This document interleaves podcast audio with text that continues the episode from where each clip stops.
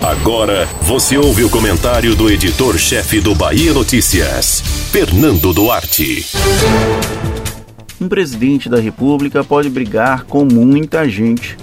Só não recomendo que entre em batalha contra um presidente da Câmara dos Deputados. A ex-presidente Dilma Rousseff aprendeu isso a duras penas.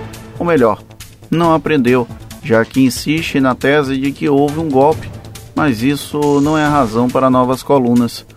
Só o PT e seu entorno continuam usando essa justificativa como razão para todos os males do Brasil. Porém, o exemplo de Dilma deveria ser bem simbólico para quem está no poder. A petista não cedeu às pressões do então todo-poderoso Eduardo Cunha. Depois de articular uma campanha de oposição ao governo para a presidência da Câmara, Cunha foi o algoz do processo de impeachment de Dilma, com uma desculpa bem esfarrapada. A razão crucial para a queda dela não foram as pedaladas fiscais, mas a falta de timing político para lidar com a Câmara e com um político disposto a jogar baixo, como aconteceu com agora presidiário que estava à frente dos deputados. Agora, em meio ao debate sobre sucessão na casa, o atual presidente da República, Jair Bolsonaro, entrou mais uma vez em confronto público com o presidente da Câmara, Rodrigo Maia Bolsonaro foi parlamentar durante os dois processos de impeachment da chamada Nova República. Sabe como funciona bem os meandros do legislativo e precisa medir bem até que ponto vale esticar a corda contra Maia, praticamente o único homem que pode deflagrar uma crise institucional que pode gerar o afastamento do chefe do executivo. Na gaveta do presidente da Câmara já se acumulam algumas dezenas de pedidos de impeachment não há condições políticas convergentes que justifiquem a abertura desse processo.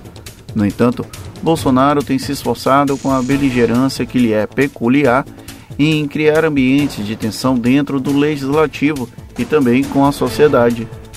Maia não é ardiloso como conterrâneo Cunha, mas nada o impede de agir politicamente para puxar o freio de mão do desgoverno atual. A condução errática da pandemia é apenas a parte mais visível dessa falta de tato para administrar o país, algo que é rechaçado pelos apoiadores, mas cada vez mais perceptível nos pecados institucionais cometidos.